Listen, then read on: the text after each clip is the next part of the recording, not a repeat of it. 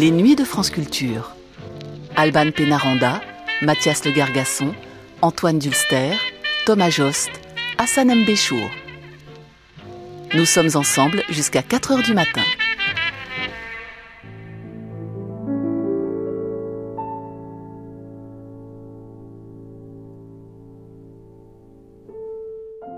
Oh écoute, tu es terrible, tu pourrais faire un effort. J'étais horriblement gêné. Gêné? Qu'est-ce que tu vas encore chercher? Pourquoi gêné, mon Dieu? C'était terrible quand il a sorti cette carte postale. La reproduction. Si tu avais vu avec quel air tu l'as prise, tu me l'as passée sans la regarder, tu as à peine jeté un regard. Il avait l'air ulcéré. Ulcéré Voyez-vous ça? Il était ulcéré parce que je me suis pas extasié comme ils le font tous, parce que je me suis pas prosterné. Face contre terre au même moment, extase, cœur, bêlement. Merveilleux synchronisme. Ils sont étonnants. La main enfoncée dans l'ouverture du veston sort.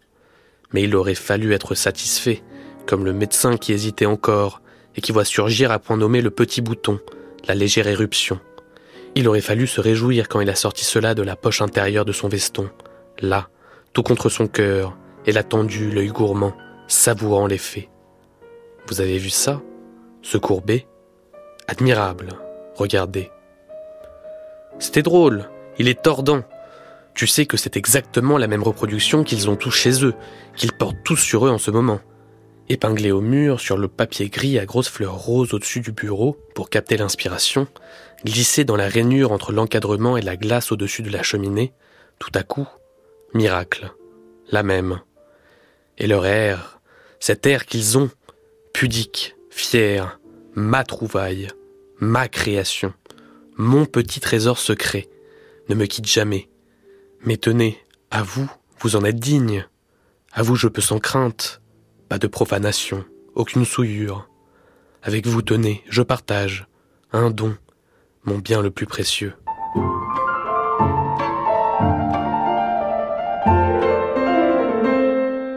Ce moment, cet instant évoqué au début des fruits d'or de Nathalie Sarraute passerait partout ailleurs inaperçu. Un homme sort de sa poche une carte postale avec une reproduction de Courbet, qu'il passe à l'un de ses interlocuteurs. Celui-ci la regarde à peine, et sans esquisser la moindre réaction, l'attend à la deuxième personne. Scène banale du quotidien, sans signification ni poids particulier. C'est du moins ce que l'on penserait instinctivement en voyant ou en lisant cette scène, que l'on aurait sans doute oublié en quelques minutes ou en quelques pages. Mais dans Les Fruits d'Or, ce passage ouvre le roman. C'est ce qu'on appellerait en langue savante l'incipit. Sarot elle-même explique que les premières pages d'un roman lui viennent d'un coup, naturellement, sans qu'elle ait besoin d'y revenir pour les altérer.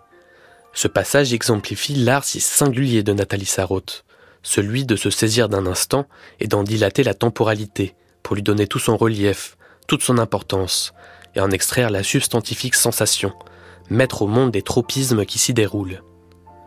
Ici, plusieurs choses sont en jeu. L'homme qui monte fièrement cette reproduction de Courbet ne le fait pas par un élan unique, par passion personnelle. Il reproduit les gestes et les goûts de nombreux autres hommes génériques dont le texte se moque avec délectation. Habitué à l'entre-soi, à échanger avec ses pareils qui ont les mêmes opinions que lui, il montre cette reproduction en s'attendant à une réaction positive qui, elle aussi, serait générique. Et là, catastrophe. Aucune réaction de son interlocuteur, qui passe la reproduction sans aucun commentaire. Ce geste anodin prend alors des proportions cataclysmiques. C'est un rapport de force inouï qui s'installe, où l'amateur de Courbet se retrouve écrasé par l'indifférence cynique, moqueuse, cruelle de celui auquel il aurait voulu révéler ce précieux chef-d'œuvre. Voilà un exemple parmi des milliers de ce que fait la prose de Nathalie Sarraute. Elle se saisit d'un moment, d'un instant parfois anodin, et lui donne l'espace de vivre, de respirer, de prendre son ampleur hors de la temporalité inadéquate du réel. Le temps ralentit, puis s'arrête, et les véritables enjeux qui sous-tendent un geste, un acte, un mot, une intonation, sont révélés sous le microscope textuel de l'écrivaine. Mais ce n'est pas par goût du trivial, pas par une passion arbitraire, que Sarraute fait le choix de centrer son œuvre sur ces moments. Pour elle, ces instants contiennent des tropismes, des mouvements imperceptibles qui régissent tous nos gestes, nos paroles et nos sentiments. C'est donc une genèse de l'être profond de l'humain qui est proposée dans cette œuvre.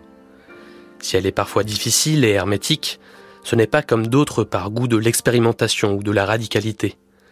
C'est que son écriture effleure, caresse, et peut-être même parfois se saisit, hors du temps, de ce qu'il y a de plus complexe et de plus invisible dans le déroulement d'une vie. Un livre de Nathalie Sarraute, c'est une constellation d'instants qui se déploient sans cesse dans un présent continu, éternel, et qui se déplie de façon presque organique dans un espace textuel, peut-être le seul, qui leur est réservé. Cette nuit cherche à éclaircir une démarche littéraire unique, souvent voilée derrière des textes jugés opaques ou austères. C'est l'occasion aussi d'entendre Nathalie Sarraute, chose plutôt rare, parler d'elle-même, de son enfance, de la Russie, et de son cheminement douloureux et inéluctable vers la littérature. Nathalie Sarraute, l'espace d'un instant donc, c'est tout de suite dans les nuits de France Culture.